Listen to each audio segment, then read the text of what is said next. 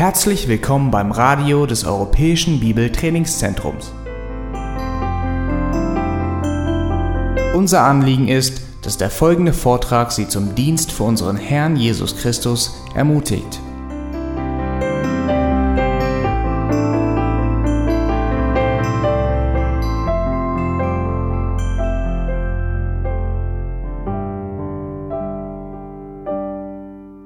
Bei unserer Predigtserie durch den Judasbrief sprechen wir über den Kampf um die Wahrheit. Und heute möchte ich mit euch die Verse drei hauptsächlich und auch Vers vier mit euch durchgehen. Und ich lese Vers drei und vier aus der Elberfelder 93 vor. Die Schlachter 2000 übersetzt da etwas sehr eigenwillig, wenn ihr das mal vergleicht mit anderen Übersetzungen. Da heißt es Vers drei: Geliebte, da ich allen Fleiß anwandte, euch über unser gemeinsames Heil zu schreiben, war ich genötigt, euch zu schreiben und zu ermahnen, für den ein für alle Mal den heiligen überlieferten Glauben zu kämpfen. Vers 4. Es haben sich nämlich etliche Menschen unbemerkt eingeschlichen, die schon längst zu diesem Gericht aufgeschrieben worden sind, Gottlose, welche die Gnade unseres Gottes in Zügellosigkeit verkehren und Gott, den einzigen Herrscher und unseren Herrn Jesus Christus, verleugnen. Nun, das ist wirklich eine sehr, sehr interessante Einleitung zu dieser Epistel, den der Halbbruder unseres Herrn Jesus Christus uns hier gibt. Er fängt an mit einer bestimmten Absicht etwas zu sagen und letztendlich endet er doch etwas anderes zu sagen, als er es ursprünglich beabsichtigt hatte. Und er, ich glaube, er wollte uns über das gemeinsame Heil schreiben, aber er sah doch die Notwendigkeit, über den Kampf für den Glauben zu sprechen und zu schreiben. Ich glaube, er wollte einen Brief schreiben, der die Freuden und des gemeinsamen Heils betonte. Aber von irgendwoher erhielt er irgendwelche Informationen, die ihn dazu veranlassten, etwas anderes zu schreiben. Und er erhielt offenbar einen Bericht von irgendjemanden oder vielleicht mehrere Berichte oder vielleicht erkannte er auch einen bestimmten Trend und wurde sich bewusst, dass eben das Heil, das er hervorheben wollte, über das er schreiben wollte, der Gefahr ausgesetzt war, ernsthaft kompromittiert zu werden, sofern die Gemeinde nicht in der Lage sein wird und für ihr Überleben kämpfte.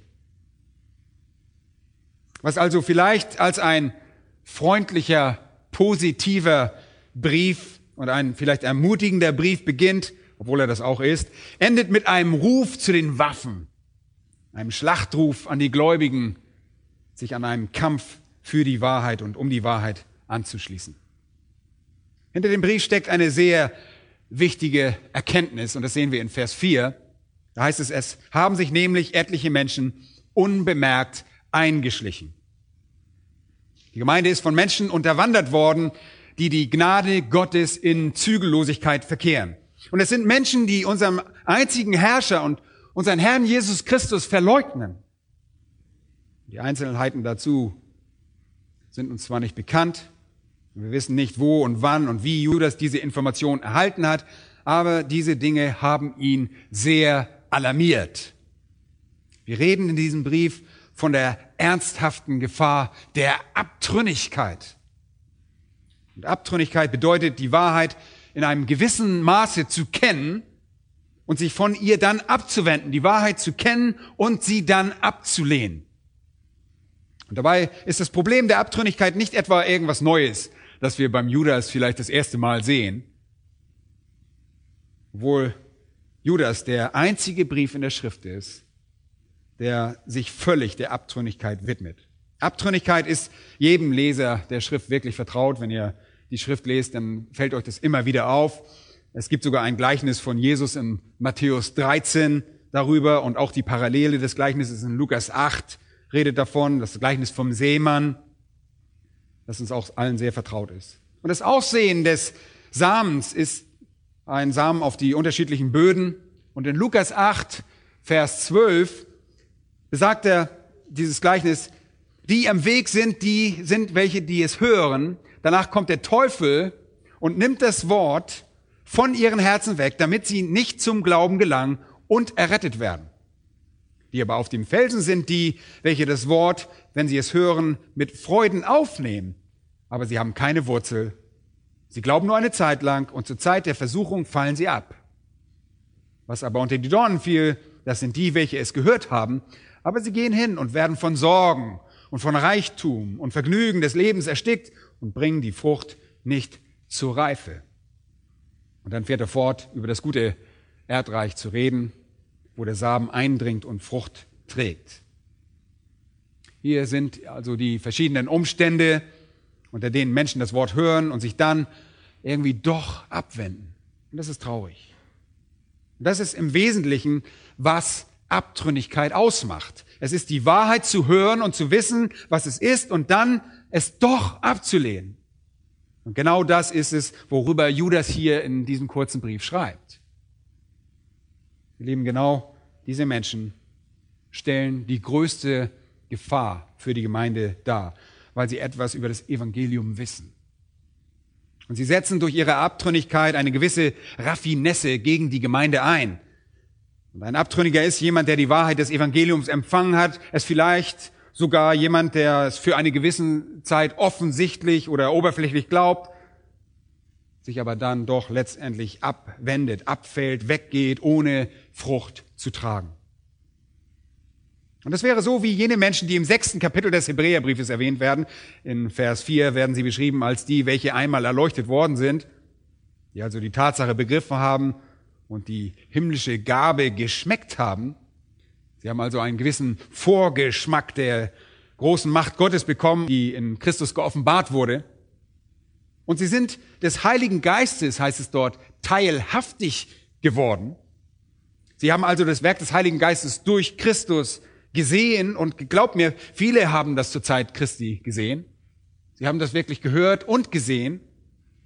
Und so haben sie das gute Werk Gottes geschmeckt. Leute, es geht hier um das Schmecken und nicht um das Essen. Es geht um den Geschmack, nicht um das Essen. Sie haben die Kräfte der zukünftigen Weltzeit äh, geschmeckt. Denn diese Kraft von Gottes Reich wurde durch Jesus Christus freigesetzt. Und sie wurden Zeugen davon. Alle seine Wunder waren im Prinzip eine Vorschau auf diese kommenden Attraktionen, ein Vorgeschmack dessen, was er in seinem Reich tun würde. Wir waren also diese Menschen, die die Botschaft hörten und in ihren Köpfen verstanden, die die himmlische Kraft Christi quasi geschmeckt hatten, die die Werke des Geistes Gottes durch ihn erlebt hatten, die auch durch das gute Wort Gottes das geschmeckt hatten, das aus seinem Mund kam und die die Wunderkräfte alle gesehen hatten. Ja, das sind diese Wunderkräfte, die das zukünftige Zeitalter des Reiches Gottes auszeichnen werden. Und dann heißt es in Vers 6, und die dann abgefallen sind. Und der Text fährt dann damit fort, dass es unmöglich ist, sie wieder zu Buße zu erneuern, da sie für sich selbst den Sohn Gottes wiederum kreuzigen und zum Gespött machen. Wenn sie sich trotz all dieser Informationen abwenden und in, der, in die entgegengesetzte Richtung gehen, ist es unmöglich für sie errettet zu werden, weil ihre Ablehnung in einem hellen Licht erfolgt ist. Es gibt nichts Helleres als Licht. Wenn es hell ist, dann war es hell und sie können nicht mehr gerettet werden. Abtrünnigkeit, Leute, bedeutet zu hören und zu verstehen oder zumindest ein wenig zu verstehen, nicht vollends zu verstehen und vielleicht auch scheinbar zu glauben und sich dann aber abzuwenden und vom Glauben wegzulaufen oder überzulaufen, ein Überläufer zu sein. Und nochmals in Lukas 8 findet ihr da wirklich einen interessanten Gedanken, der euch vielleicht dabei helfen kann, das zu verstehen. In Lukas Kapitel 8 und Vers 13 geht es um die, welche das Wort, wenn sie es hören, mit Freuden aufnehmen. Sie nehmen das Wort mit Freuden auf, aber sie haben keine Wurzel. Sie glauben nur eine Zeit lang und zur Zeit der Versuchung fallen sie ab. Aphistemi ist das Verb. Sie nehmen an und sie fallen ab. Aphistemi. Und wenn ihr einmal einen Vergleich anstellen wollt, so heißt es übrigens über die guten Hörer auch, dass sie das Wort aufnehmen. Dass sie die Wahrheit des Evangeliums annehmen. Das heißt es dort auch. In Markus 4, Vers 20 sind es die, bei denen auf das gute Erdreich gesät wurde. Sie hören das Wort und nehmen es auf. Aber hier verwendet der Heilige Geist ein anderes Wort. Dekomai, das Wort, das Lukas für aufnehmen verwendet, bezieht sich auf diejenigen, die abfallen. Das Wort hier ist Paradekomai. Das gute Erdreich tut also mehr als nur den Samen oberflächlich zu empfangen. Paradekomai ist ein verstärktes Wort, ein viel stärkerer Ausdruck, der eine tiefgehende Aufnahme anzeigt. Es gibt eine oberflächliche Annahme, das ist in Dekomai ausgedrückt, und dann gibt es eine Paradekomai, eine sehr viel tiefer gehende Annahme des guten Erdreichs im Herzen. Und diejenigen, die äh, vom Glauben abfallen, mögen die Wahrheit wohl hören und die Wahrheit verstehen, aber sie bringen nicht Frucht hervor, weil sie nie Wurzeln haben. Judas sagt in Vers 12, sie sind ohne Frucht, zweimal erstorben und entwurzelt. Und somit baut Judas im Prinzip auf der Sprache dieser Gleichnisse aus Matthäus und Markus und auch Lukas auf. Sie sind fruchtlos, tot und entwurzelt. Wenn wir jetzt von Abtrünnigkeit reden, dürfen wir das nicht mit einfach nur reiner Gleichgültigkeit gegenüber dem Wort und Unkenntnis des Wortes oder Ehrlehre verwechseln. Es gibt Menschen, die die Wahrheit nie gehört haben. Okay, verwechselt das bitte nicht. Es gibt wirklich Menschen, die haben die Wahrheit nie gehört, Menschen, die die Wahrheit nicht kennen, die der Wahrheit gegenüber gleichgültig sind, die noch nicht einmal Kontakt mit ihr hatten. Und es gibt aber auch solche, die falsche Präsentationen gehört haben und die vorgeben, die Wahrheit zu sein, es aber nicht sind. Und davon reden wir nicht. Wenn wir über Abtrünnige im Speziellen reden, reden wir über jemanden, der das Licht angenommen hat, aber nicht das Leben. Okay? Der den Samen erhalten hat, aber nicht die Frucht.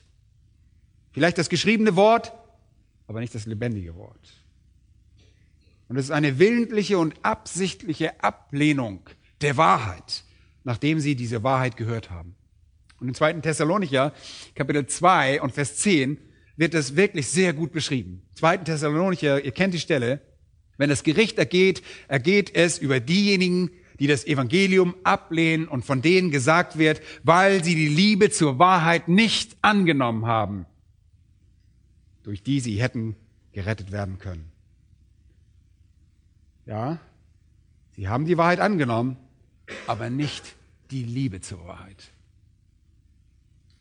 Und es gibt noch eine weitere Illustration dafür und die befindet sich in der Apostelgeschichte und ihr könnt es gerne mal aufschlagen, Apostelgeschichte 8. In Apostelgeschichte 8 ist eine faszinierende Geschichte über einen Mann namens Simon. In Vers 9 in Kapitel 8 wird Simon für uns als ein Zauberer identifiziert, der das Volk von Samaria in seinen Bann gezogen hatte, indem er sich für etwas sehr Großes ausgab. Und er war offensichtlich ein Verführer, aber laut 10, Vers 10 hier, dachten die Menschen, er wäre die große Kraft Gottes. Und in Vers 12 sehen wir, dass Philippus das Evangelium vom Reich Gottes verkündigt hatte. Und Leute, ihr könnt dabei sicher sein, dass es eine richtige Predigt war und eine rechte Präsentation des Evangeliums.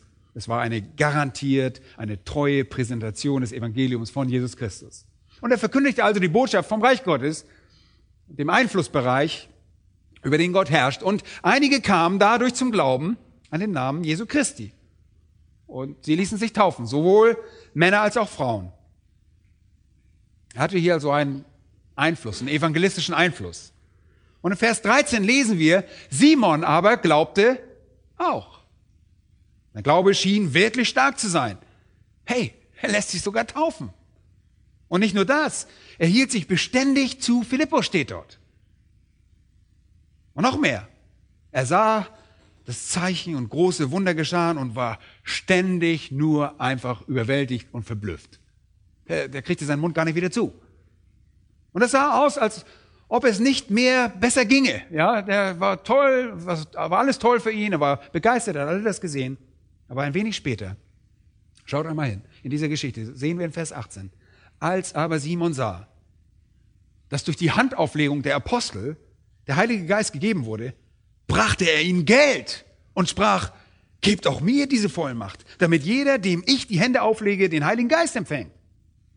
Nun, hier sehen wir die Apostel, die den Menschen die Hände auflegen und dann der Heilige Geist, die den Heiligen Geist empfingen. Und offensichtlich gab es eine sichtbare Manifestation für das Kommen des Heiligen Geistes, denn sie redeten alle in Sprachen, so wie auch auf dem Pfingstfest in Jerusalem, wie es da der Fall war. Und jetzt wussten auch die in Samaria Lebenden, dass sie denselben Heiligen Geist zu denselben Bedingungen empfangen hatten wie die Juden. Und damit wurde einer Spaltung in der Gemeinde schon mal vorgebeugt. Und Simon ist mittendrin und sah dieses beeindruckende Wunder. Und er glaubte, er wurde getauft, er hielt sich beständig zu Philippus und sah die Zeichen und war deshalb nur noch verblüfft und völlig außer sich. Aber schaut mal in Vers 20. Vers 20 heißt es dann, Petrus sagt zu ihm, dein Geld fahre mit dir ins Verderben. Petrus sagte hier klar und deutlich, dass er verloren gehen wird. Er sagt ihm klipp und klar, dass er kein gläubiger Mensch ist. Dein Geld, dein Silber, fahre mit dir wohin? Ins Verderben. Weil du meinst, die Gabe Gottes mit Geld erwerben zu können. Du hast weder Anteil noch Erbe an diesem Wort, denn dein Herz ist nicht aufrichtig vor Gott. Hey, du bist kein Christ. Du bist kein Gläubiger. Und das ist wirklich eine sehr direkte Art der Kommunikation, die wir alle wirklich nicht scheuen sollten, wenn wir das in Leuten erkennen. Schaut mal, was da steht. So tu nun Buße. Tu Buße über diese deine Bosheit und bitte Gott, ob dir die Tücke deines Herzens vielleicht vergeben werden mag. Denn ich sehe, dass du in bitterer Galle steckst und in Fesseln der Ungerechtigkeit. Da antwortete Simon und sprach, betet ihr für mich zum Herrn, dass nichts von dem, was ihr gesagt habt, über mich komme. Er ist zum Glauben gekommen, getauft, aber wisst ihr was, er wurde nie frei von den Fesseln der Sünde. Und an diesem Tag wurde er zu einem Abtrünnigen. Er wurde zur der gefährlichsten Person für den christlichen Glauben und des Evangeliums. Denn wisst ihr, was er tun würde für den Rest seines Lebens? Er würde sagen, oh, ich war da, ich habe das alles getan, ich habe das alles erlebt, ich bin getauft worden. Das funktioniert alles nicht. Das Evangelium ist einfach eine Farce.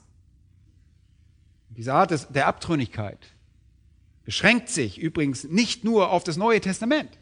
Wenn ihr meint, das ist nur neutestamentlich, nein, im Alten Testament wurde Israel immer wieder davor gewarnt, nicht vom Glauben abzufallen, nicht abtrünnig zu werden. Und das griechische Wort Apostasia erscheint etliche Male im griechischen Alten Testament der sogenannten Septuaginta. In 4. Mose 14, Vers 9 sagt Gott zum Beispiel, so werdet denn dem Herrn nicht abtrünnig. Und in Josua 22 und Vers 16, 19 und 22 hört ihr denselben Ruf. Hört mal, was da steht in Vers 16. Ich lese direkt aus der deutschen Übersetzung der Septuaginta.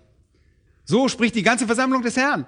Was ist dies für eine Verfehlung, die ihr vor dem Gott Israels begeht? Dadurch, dass ihr euch heute von dem Herrn abwendet, indem ihr für euch selbst einen Altar errichtet habt, sodass ihr Abtrünnige von dem Herrn werdet.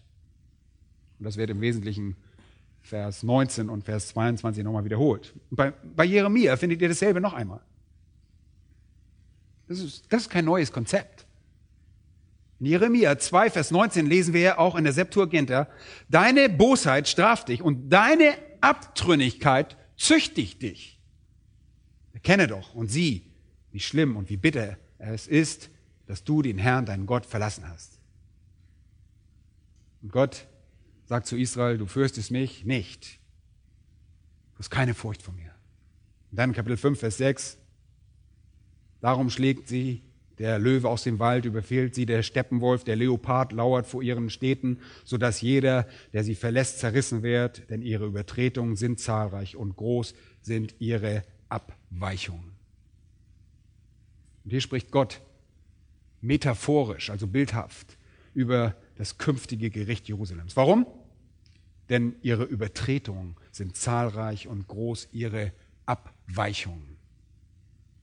Nochmals die Septuaginta sagt, sie vermehrten ihre Gottlosigkeiten und waren stark in ihren Abtrünnigkeiten. Sie kennen die Wahrheit, sie lehnen jene Wahrheit dennoch ab. Und Hosea 11, Vers 7 sagt Gott, mein Volk hält am Abfall von mir fest. Es hält am Abfall von mir fest. Und das ist also etwas, was schon seit langem geschieht. Nicht erst bei Judas aufkommt. Und das ist etwas, was immer wieder auftritt. Die Menschen, die die Wahrheit kannten, lehnten die Wahrheit ab. Und selbst zu Jesu Lebzeiten erinnert euch an, äh, ich, ich führe das gerne an aus Johannes Kapitel 6, äh, Vers 66. Da sehen wir eine Folge dieser Ablehnung. Äh, aus diesem Anlass zogen sich viele seiner Jünger zurück und gingen nicht mehr mit ihm. Es gab Lehren von Jesus, die die Jünger wegtrieben. Ja, und sie fielen buchstäblich ab und sie verschwanden. Indem sie die Wahrheit, die sie gehört hatten, ablehnten, fielen sie von dieser Wahrheit ab. Das ist Abtrünnigkeit. Und in seiner Ölbergrede, die wir ausführlich behandelt haben, am Ende seines Dienstes sagt Jesus in Matthäus 24, Vers 9 folgendes. Dann wird man euch Drangsal preisgeben, euch töten. Und ihr werdet gehasst sein von allen Heidenvölkern um meines Namens willen. Und dann werden viele, was tun? Anstoß nehmen. Viele werden abfallen. Ich möchte euch nur eine kleine Auswahl dieser Verse geben. Auch in 2. Petrus Kapitel 2, Vers 20 heißt es, denn wenn sie durch die Erkenntnis des Herrn und Retters Jesus Christus den Befleckungen der Welt entflohen sind, aber wieder darin verstrickt und überwunden werden, so ist der letzte Zustand für sie schlimmer als der erste. Wenn ihr die Wahrheit kennt, wenn ihr Erkenntnis des Herrn und des Retters erlangt habt und dann zurückkehrt und euch wieder in den Befleckungen der Welt verstrickt, dann ist der letzte Zustand schlimmer als der erste. Das wäre besser gewesen, für sie den Weg der Gerechtigkeit nicht gekannt zu haben, als ihn gekannt zu haben und sich dann von diesem heiligen Gebot abzuwenden.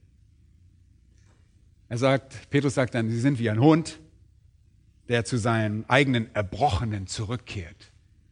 Und er, oder eine Sau, die zurückkommt, um sich im Schlamm zu wälzen.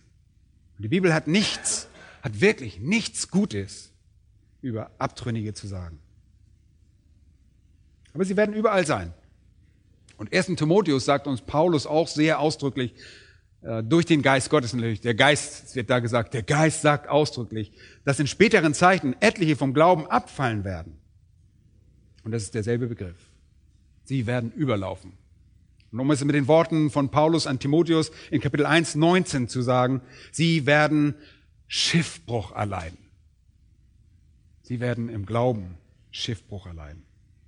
Und dann nochmal im zweiten Timotheus, Kapitel 4, findet sich genau dieselbe Sache noch einmal.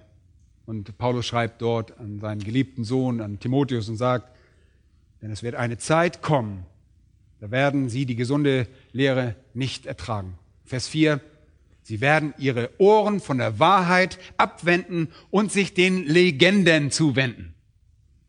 Das werden sie tun. Und Judas macht uns klar, dass das wirklich besorgniserregend ist.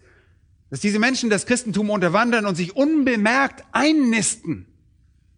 Sie schleichen sich unbemerkt ein und deshalb müssen wir in den Krieg ziehen im Sinne von einem Bürgerkrieg. Und das ist heutzutage so schwer durchzuziehen, sehr schwer durchzuziehen oder nur allein diesen Gedanken zu erwähnen. Wenn ihr das tut, dann seid ihr die schlimmsten aller Menschen.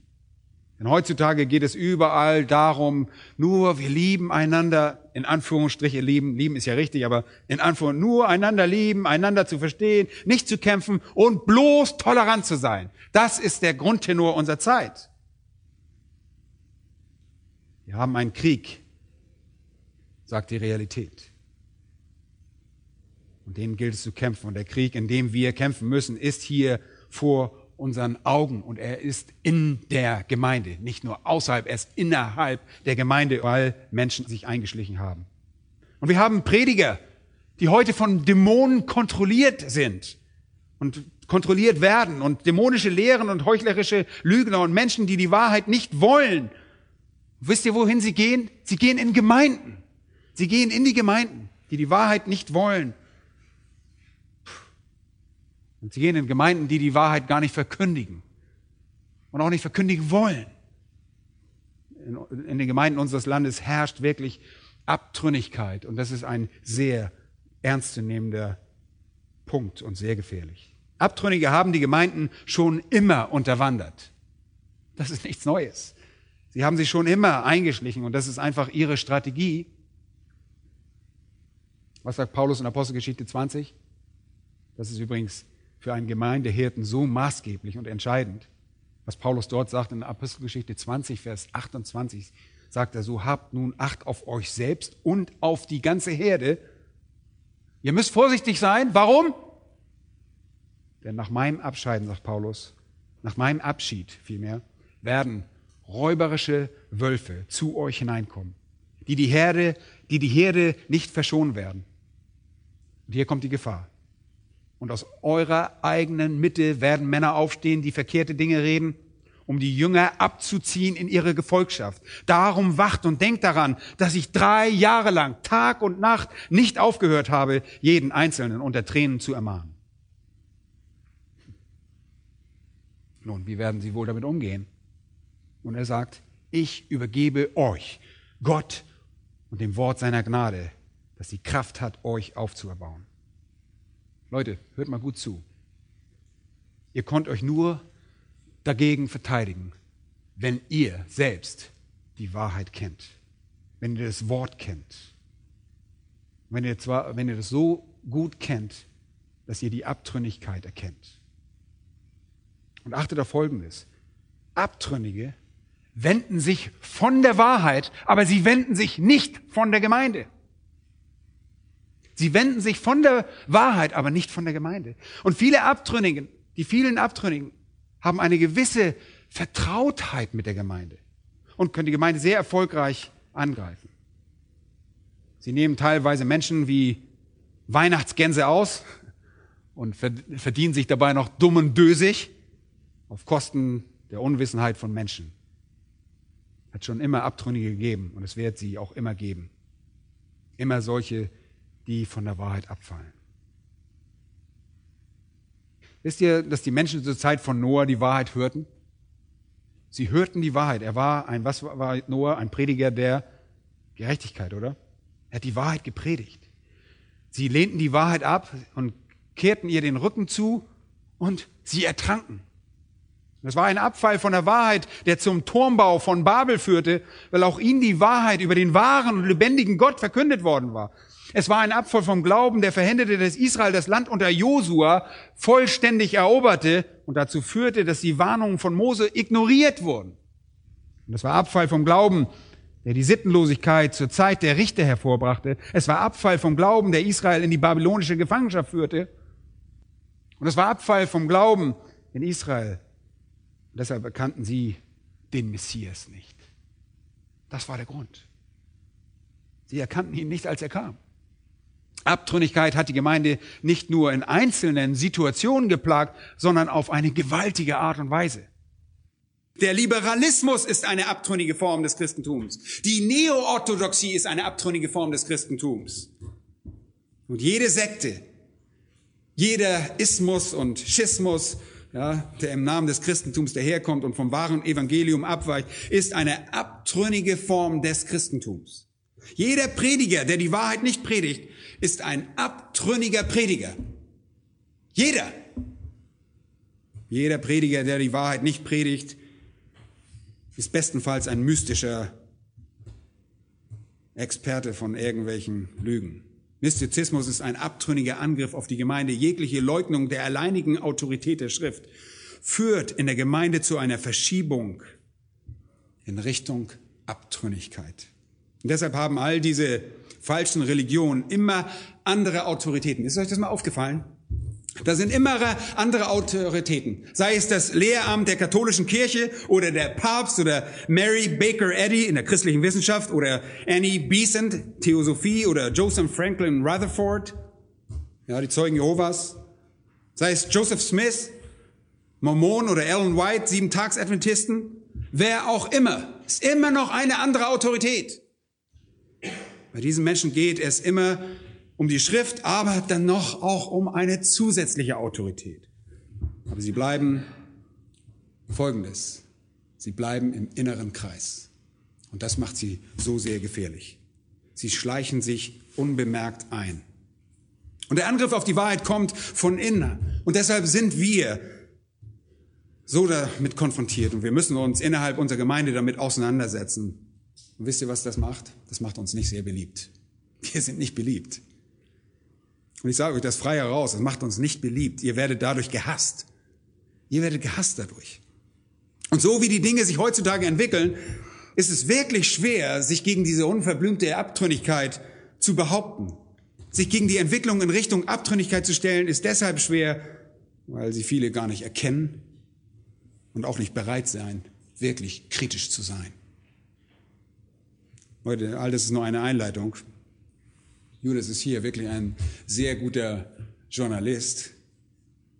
Er würde wirklich einen guten Zeitungsjournalisten abgeben. Denn wenn ihr beobachtet, wie man Zeitungen schreibt oder wenn ihr einfach mal aufmerksam Zeitungen lest, dann werdet ihr feststellen, dass der erste Absatz und vielleicht noch der zweite Absatz alles zusammenfassen. Und dann Absatz zwei, drei und vier allmählich die Details aufnimmt, die Einzelheiten erläutert. Und genau das macht er hier. Man geht dann alles noch einmal durch. Erst die Zusammenfassung und dann geht man alles einmal durch und wird alles in Einzelheiten beschreiben. Und das tut er hier. Verse drei und vier sind gewissermaßen diese Zusammenfassung. Und dann anschließend die, äh, die Verse fünf bis zum Ende des Briefes sind die einzelne, die Beschreibung dieser Einzelheiten. Das tut er. Im Rest des Buches erhalten wir eine erweiterte Perspektive davon. Und wir sehen die Gefahr, gegen die wir ankämpfen müssen in Vers drei. Und dann wird alles im restlichen Buch ausführlich für uns dargestellt, Erst die Zusammenfassung, dann die Einzelheiten. Nun, lasst uns jetzt die Zusammenfassung betrachten. Judas beginnt damit, sie als Geliebte anzusprechen. Leute, das ist so eine wunderbare Anrede. Ich sage immer, meine Lieben, ja, weil ich euch lieb habe, aber es ist auch die Liebe, die Gott zu euch hat, Geliebte. Und das ist so eine wunderbare Anrede. Menschen bezeichnen uns nämlich oft mit dem Gegenteil. Wir sind lieblos. Leute nennen uns lieblos, wenn wir klar Stellung zu etwas beziehen. Wenn wir irgendwie eine Grenze ziehen, wo die Bibel eine Grenze zieht. Wenn wir keine Kompromisse eingehen und für die Wahrheit eine Stellung beziehen, dann werden wir wie bezeichnet? Oh, das ist ein Liebloser. Der ist wirklich lieblos. Schrecklicher Typ. Der ist so arrogant und eingebildet. Ist das nicht so? Genau so ist es. Und das ist wirklich typisch das ist zumindest, äh, diese Lieblosigkeit ist zumindest eine Bezeichnung für einen treuen Prediger. Wenn du dem Glauben treu bleibst, wirst du so bezeichnet. Er ist nicht liebevoll. Und das ist eine sehr übliche Bezeichnung für jemanden, der die Abtrünnigkeit und die Abtrünnigen bloßstellt. Aber versteht ihr, dass das, was Judas hier tut, nicht geschieht, weil er die Menschen nicht liebt, sondern gerade weil er sie liebt. Wenn du die Liebe für jemanden hast, dann musst du die Leute warnen. Oder lässt du dein Kind auf die Straße laufen und mal sehen, was passiert.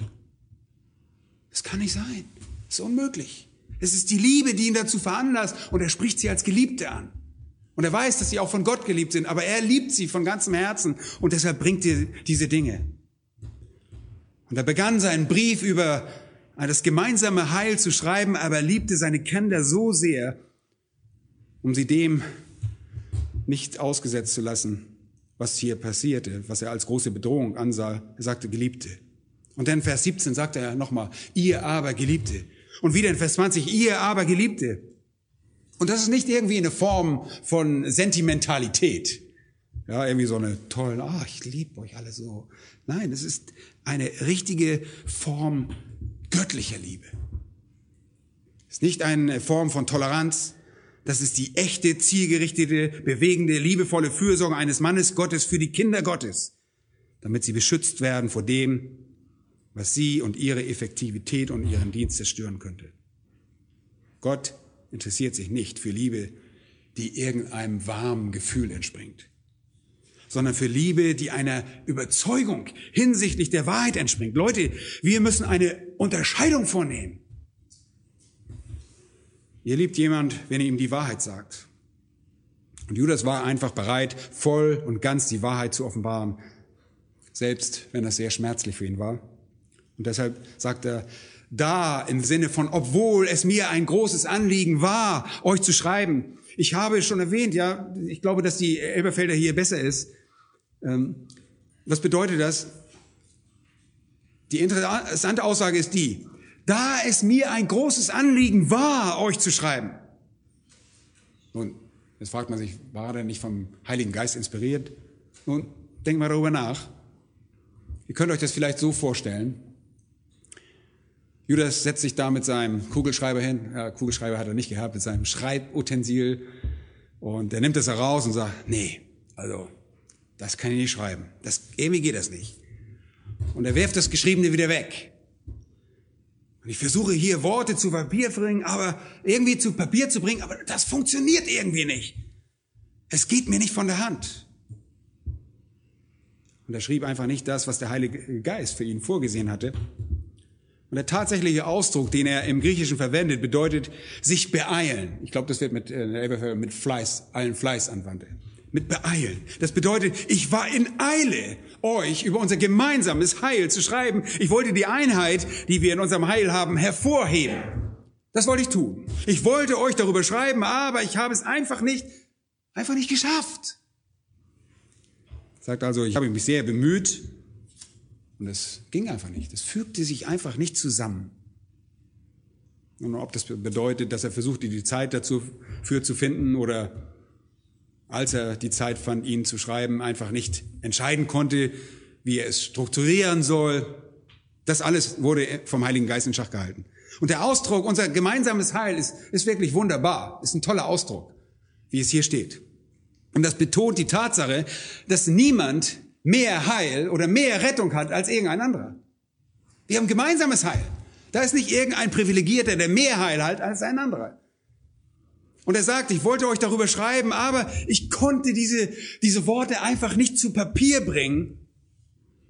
So sehe ich mich über unser gemeinsame Heil freue, so sehr ich darüber hätte schreiben wollen und es klarstelle und nochmals betrachte und euch wieder in Erinnerung bringe, ich habe es einfach nicht fertiggebracht. Und dann, nun ob nur ein Bote oder Menschen kam oder der Heilige Geist ihm einfach eine Eingebung gab, er erkannte plötzlich, dass er über etwas anderes schreiben musste. Und er sagt, ich hielt es für nötig, euch zu schreiben. Nachdem er es vergeblich versucht hatte, wusste er plötzlich, sich, wusste er sich plötzlich dazu getrieben, er hielt es für notwendig. Und notwendig ist hier ein sehr starker Ausdruck. Paulus verwendet denselben Ausdruck in 1. Korinther Kapitel 9 und Vers 16. Er sagt dort, ein Zwang lag auf mir, denn wehe mir, wenn ich das Evangelium nicht verkündige. Und der Text spricht von Paulus und wir reden, wir denken an ihn als an jemanden von dem, der eine große Bürde, der eine große Bürde verspürte, der eine Last hatte, dieses Evangelium zu verkündigen kündigen, ein Mandat. Ja? Es ist ihm eine Last, diese Botschaft zu verkündigen. Und so fühlte sich Judas. Ja, kein Wunder, dass ich hier nicht zu Papier bringe, wenn ich über unser gemeinsames Heil schreiben wollte und plötzlich vom Heiligen Geist überwältigt wurde und genau wusste, was ich jetzt tun musste. Ich erkannte die Notwendigkeit, euch zu schreiben und euch zu ermahnen, dass ihr für den Glauben kämpft. Das wurde mir auf einmal deutlich. Ich musste das tun. Ein Zwang war auf mir. Und bei dem es für notwendig halten bedeutet der Stamm dieses Wertes zusammenpressen, komprimieren. Ich empfand diesen göttlichen Druck, das zu schreiben. Und das ist kritisch. Denn das ist hier wirklich kein menschliches Dokument. Es ist ein harter Druck von Gott, seinen Geist. Und wir können sagen, das, was Petrus gesagt hat, sicherlich auch für Judas gilt, wenn Petrus sagt im 2. Petrus Kapitel 1, Vers 21, denn niemals, niemals wurde eine Weissagung durch den Willen eines Menschen hervorgebracht, sondern von Gott her redeten Menschen getrieben vom Heiligen Geist. Und Judas nimmt hier dieselbe Stellung ein wie die erwähnten Schreiber des Alten Testaments. Und Judas ist ein Hirte und er spürt diesen Druck er weiß, ich muss das jetzt schreiben. Und so arbeitet der Heilige Geist, um diesen Text zu inspirieren. Und er schreibt es, weil er ein wahrer Hirte ist und Hirten sind Beschützer. Und das müssen sie sein, sonst überleben sie selbst als Hirten äh, ihr Leben selbst nicht. Sie haben eine gesunde Furcht. Hört einmal in Hesekiel 3, Vers 16. Hesekiel 3, Vers 16 heißt es, und es geschah am Ende von sieben Tagen, da ging das Wort des Herrn an mich folgendermaßen. Menschensohn, und hier ist nicht der Herr gemeint, sondern äh, Hesekiel selbst gemeint, ich habe dich zum Wächter gesetzt für das Haus Israel. Wenn du aus meinem Mund ein Wort gehört hast, so sollst du sie in meinem Auftrag warnen. Du bist also ein Wächter. Und Vers 18 heißt es dann, wenn ich zu dem Gottlosen sage, du musst gewisslich sterben und du warnst ihn nicht und sagst es ihm nicht, um den Gottlosen vor seinem gottlosen Weg zu warnen und ihn am Leben zu erhalten, so wird der Gottlose um seiner Missetat willen sterben, aber sein Blut werde ich von deiner Hand fordern. Warnst du aber den Gottlosen und er kehrt doch nicht um von seiner Gottlosigkeit und von seinem gottlosen Weg, so wird er um seiner Missetat willen sterben. Du aber hast deine Seele gerettet. Leute, das ist sehr wichtig. Gott sagt zu Hesekiel, du bist mein Wächter. Und wenn ich dich auffordere, jemand zu warnen, dann musst du es tun. Kein Wunder, dass Paulus sagte, er warnte ohne Unterlass, mit Tränen, Tag und Nacht. Kein Wunder, dass Paulus zu den Kolossern sagte, dafür arbeite ich und ringe ich auch gemäß seiner wirksamen Kraft, die in mir ist, mit Macht. Was ich tue, wird von der Kraft Gottes angetrieben. Judas sagt also, ich stand unter diesem Druck, wie ein treuer Wächter der Gemeinde Gottes, der die Gemeinde Gottes schützt und euch zu schreiben und an euch zu appellieren. Und das ist eigentlich eine Ermahnung, ein Ratschlag, ein, ein Aufruf zur Hilfeleistung, ein zur Seite stehen, damit ihr für den Glauben kämpft. Und das ist wirklich auch ein starker Ausdruck. Zumindest kann ich das erreichen, dass ihr für den Glauben kämpft. Ernsthaft kämpfen. Epagonizomai. Ja, dieses Epagonizomai stammt von Agonizomai und bedeutet sich quälen und sich abmühen. Und die Vorsilbe Epi, da fällt das äh, der Vokal aus, dient einfach zur Verstärkung Wann immer ihr eine Präposition seht vor einem griechischen Verb, wenn das vorangestellt wird, dient das immer zur Verstärkung. Es bedeutet also zu kämpfen und zwar energisch zu kämpfen. Energisch sich einzusetzen und energisch zu verteidigen. Und ich rufe euch eben zu dieser extremen Form der Mühsal auf. Das ist der Gedanke. Das ist ein Infinitiv Präsens und weist auf eine kontinuierliche Aktion eine kontinuierliche Handlung. Ich rufe euch auf, ich appelliere an euch, an einen bestehenden Kampf, an einen fortwährenden Kampf und Konflikt teilzunehmen. Der ist nicht nur einmalig da, sondern der ist ständig da. Und warum das? Weil Abtrünnigkeit ein kontinuierliches Problem ist. Ein Problem durch alle Zeiten hindurch. Und das Wort Agon ist von in Agonizoma ist sehr interessant. Es ist das Wort Agon bedeutet Schale oder Stadion. Diese Stadien waren ja gebaut wie so eine Schale. Das können wir heute noch sehen. Und in solchen Schalen und Stadien kam man dann, um diese Kämpfe auszutragen. Zum Beispiel die Gladiatorenkämpfe. Und es ist ein Begriff, den Paulus benutzt, wenn er davon redet, den guten Kampf zu kämpfen, sich abzumühen. Es ist, als kämpfe man den ultimativen Fight. Es ist ein beispielloser Kampf. Es ist ein mächtiger Kampf, ein Kampf bis aufs Blut gegen die Mächte der Abtrünnigkeit. Und Paulus ruft uns eben immer wieder zu derselben Sache auf. Zu Timotheus sagte, kämpfe den guten Kampf. Zu den Ephesern schreibt er, die Waffenrüstung Gottes anzulegen und in die Schlacht zu ziehen. Die Verteidigung des Glaubens muss innerhalb der Gemeinde und im Rahmen des Christentums geschehen.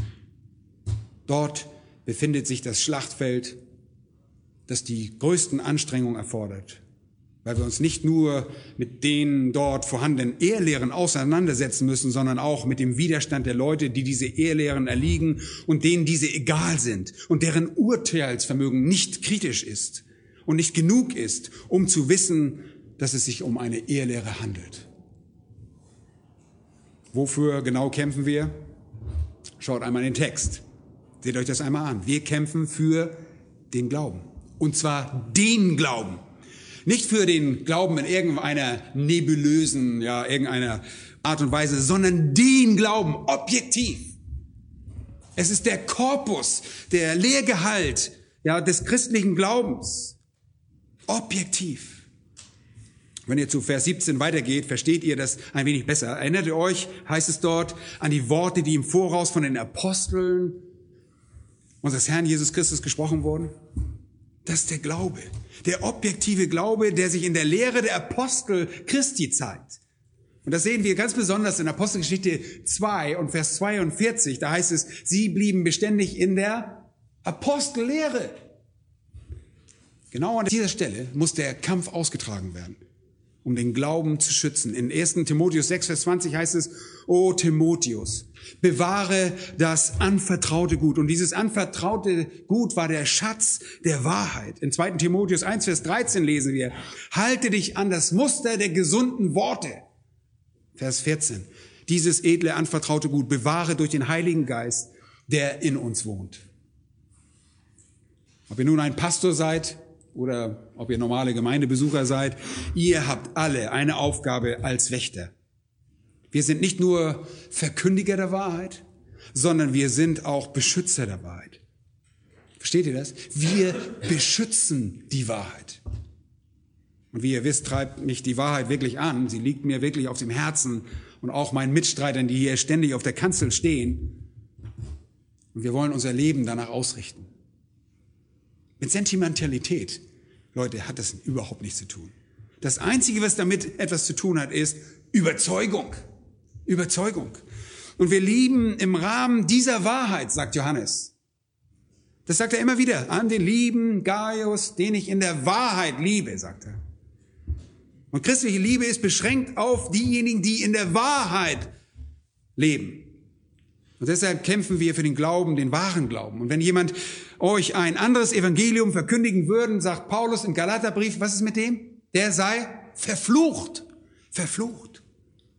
Wenn jemand an eine Tür klopft, sagt Johannes, und euer Haus betreten will und euch um Gastfreundschaft bittet und eine falsche Lehre über Christus hat und die verbreitet und das Evangelium so, lasst ihn nicht in euer Haus. Grüßt ihn nicht einmal, denn sonst werdet ihr Mittäter seiner bösen Tat. So gefährlich ist das. Wir müssen mühsam unser ganzes Leben lang für die Bewahrung des Glaubens kämpfen. Und nachdem Judas das klar gemacht hat, definiert er den, diesen Glauben mit sehr treffenden und wichtigen Begriffen. Den Glauben, der den Heiligen ein für allemal übergeben worden ist. Und wisst ihr, was er damit sagt? Es heißt, der intakte Glaube, wurde einmal den Heiligen übergeben. Ein für allemal. Hapax ist das Wort. Ähm, überliefert. Paradidomai. Ein für allemal Hapax. Und dann überliefert ist Paradidomai. Äh, Paradidomie vielmehr. Anvertraut. Und dieses Wort Hapax ist ein für allemal, bezieht sich auf etwas, das für alle Zeit mit dauerhaften Ergebnissen getan wurde und nie wiederholt werden muss. Es muss nie wiederholt werden. Der christliche Glauben, ihr Lieben, die Wahrheit des Evangeliums und ihre Gesamtheit in ihrer ganzen Fülle wurde den Heiligen in der Vergangenheit einmal anvertraut. Und das ist kein neuer Glaube. Und weil das so ist, gibt es auch keine neue Offenbarung. Die christliche Glaube wurde durch die Apostel und diejenigen, die mit ihnen im ersten Jahrhundert äh, zusammenarbeiteten, hinterlegt. Und der Kanon wurde mit den Schriften des Johannes abgeschlossen. Deshalb heißt es am Ende der Offenbarung in Kapitel 22, wenn jemand etwas zu diesen Dingen hinzufügt, so wird Gott ihm die Plage zufügen, von denen in diesem Buch geschrieben steht. Leute, die Offenbarung Gottes setzt sich nicht fort. Sie ist zum Ende gekommen. Und dieser Glaube, der Glaubensinhalt wurde den Gläubigen ein für alle Mal übergeben. Und hört nochmal gut zu, der Glaube wurde nicht von Menschen entdeckt. Das ist nicht eine Entdeckung, eine menschliche Entdeckung. Er wurde ihnen überliefert. Niemand entdeckte auf irgendeine mysteriöse Art und Weise die Bedeutung von Jesus. Niemand entdeckte auf mysteriöse Weise die Bedeutung des Heils. Niemand entdeckte auf mysteriöse Weise, wie man Zugang zu Gott bekommt. Paulus und die anderen, die das Neue Testament schrieben, hatten nicht irgendwie eine transzendentale religiöse Erkenntnis, durch die sie intuitiv in den höheren, in die höheren Ränge des religiösen Denkens aufstiegen. Das war nicht so. Und dann irgendwie das Gewand Gottes gewann. Nein, Leute, so war das nicht. Niemand ging irgendwo, um das zu finden. Es wurde überliefert. Und zwar vollständig und das bedeutet intakt. Der Glaube wurde von Gott intakt überliefert, um ihn zum Alten Testament hinzuzufügen. Das sind die Lehren des Neuen Testaments, die dann hinzugefügt werden von Matthäus bis Offenbarung. Und dabei bleibt es. Es ist der Korpus, die Sammlung der vollständigen Lehre und damit die einzig akzeptable Quelle der speziellen Offenbarung Gottes. Leute, es gibt keine neuen Lehren. Es gibt keine neuen Lehren. Es gibt keine neuen Offenbarungen und das eliminiert alle Seher und alle neuen Propheten, die aufstehen und sagen, wir haben was Neues von Gott. Das schließt aus, irgendwie herumzuhängen und darauf zu warten, die Stimme Gottes zu hören. Und das schließt jede Sekte und jeden Ismus, jede falsche System aus, die irgendeine andere Offenbarung als die Bibel für sich in Anspruch hat. Wenn Leute irgendwie mit irgendwas anderem ankommen, sagst du, du bist verkehrt.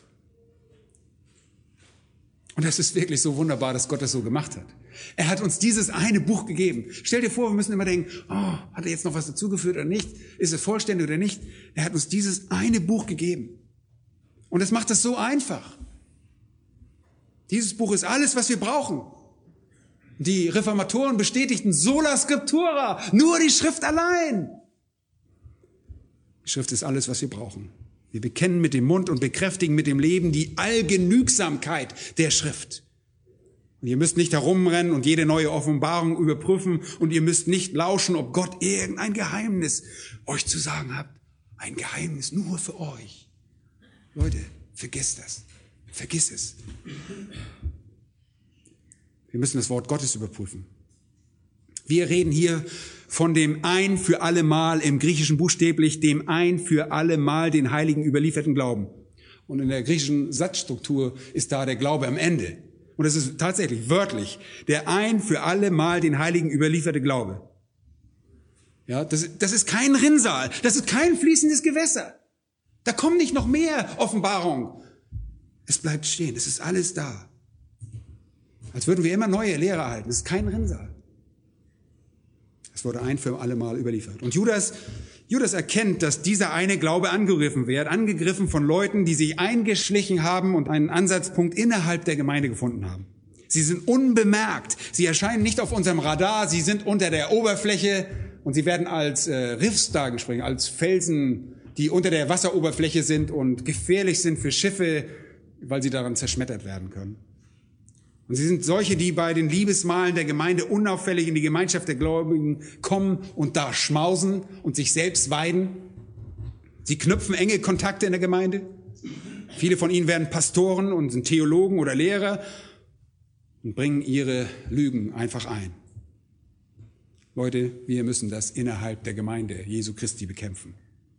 Und ich sage euch eines, wir können diesen Kampf nie so tun, dass wir dabei irgendwie als irgendwelche nette und mitfühlende, unkomplizierte äh, Gruppe von Leuten rüberkommen, die einfach viel Spaß hat. Ja? Wir sind keine Spaßgesellschaft. Das muss man einfach so deutlich sagen. Das hier ist Krieg. Und wenn ein Nichtgläubiger hereinkommt, vertraue ich darauf, dass er die Liebe Gottes durch die Verwandlung in unserem Leben sieht. Nicht durch den Spaß, der hier durch irgendwelche äh, Rumhampeleien passiert. Es geht durch die Verkündigung des Wortes Gottes. Es ist Krieg. Nun, die Leute sagen, weißt du, letzte Woche habe ich meine Freundin mitgebracht und die war von den Adventisten oder sie war von den Mormonen und du hast gerade über so was gesprochen, über diese sektierischen Machenschaften dieser Siebentags-Adventisten und jetzt hast du alles verdorben. Ich kann euch nur eins sagen. Bringt eure Freundin immer wieder mit. Vielleicht kann ich ihr noch mehr über diese falschen Lehren und diesen Eheglauben erzählen. Denn nur wenn wir das tun, werden wir diesem Kampf gerecht. Verführte Menschen müssen gewarnt werden und wir werden das auch weiterhin tun, Leute.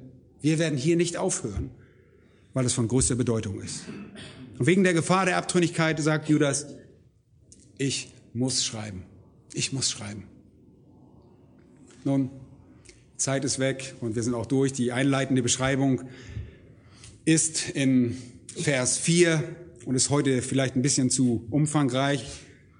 Äh, wir werden das in, beim nächsten Mal behandeln. Nächstes Mal werde ich eine Einführung über die Abtrünnigen geben.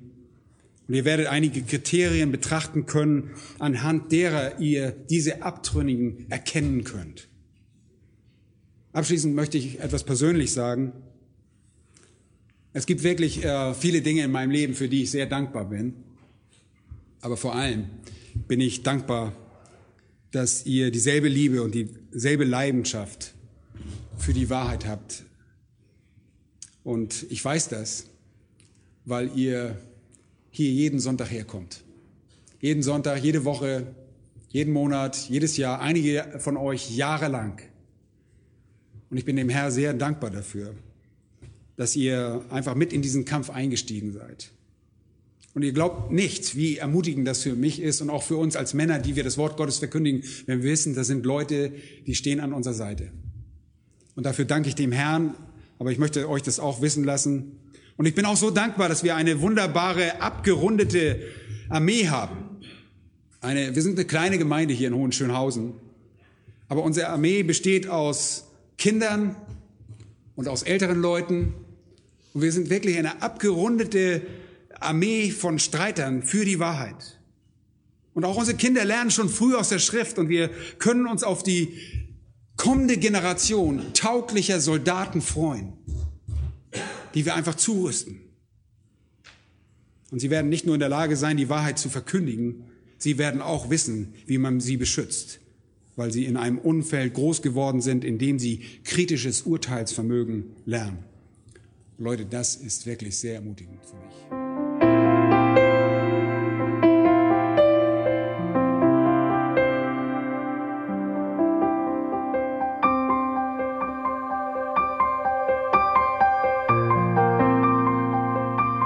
Alle Vorträge unseres Programms, Bücher, DVDs und vieles mehr können Sie bei uns unter www.ebtc-media.de www.ccc.org erhalten.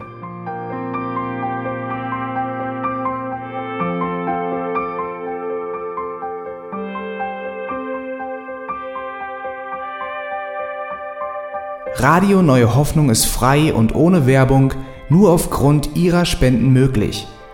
Wenn Sie weitere Informationen dazu finden möchten, wie Sie Radio Neue Hoffnung unterstützen können, besuchen Sie die Webseite www.rnh.de.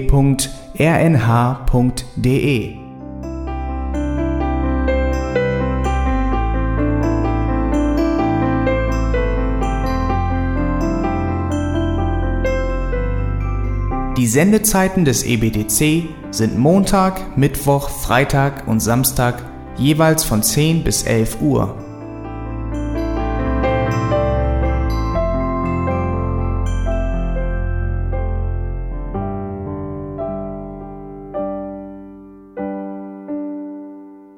Sie finden uns im Internet unter www.auslegungspredigt.org.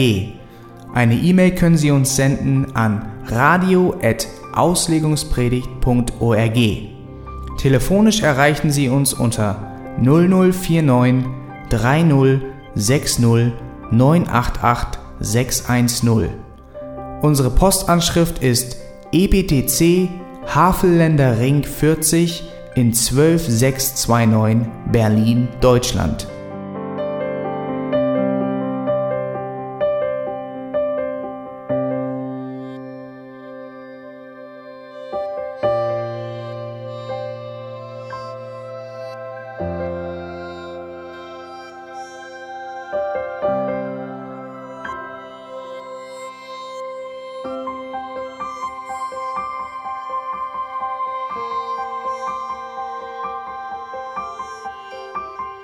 Auf Wiedersehen und bis zum nächsten Mal beim EBTC Radio.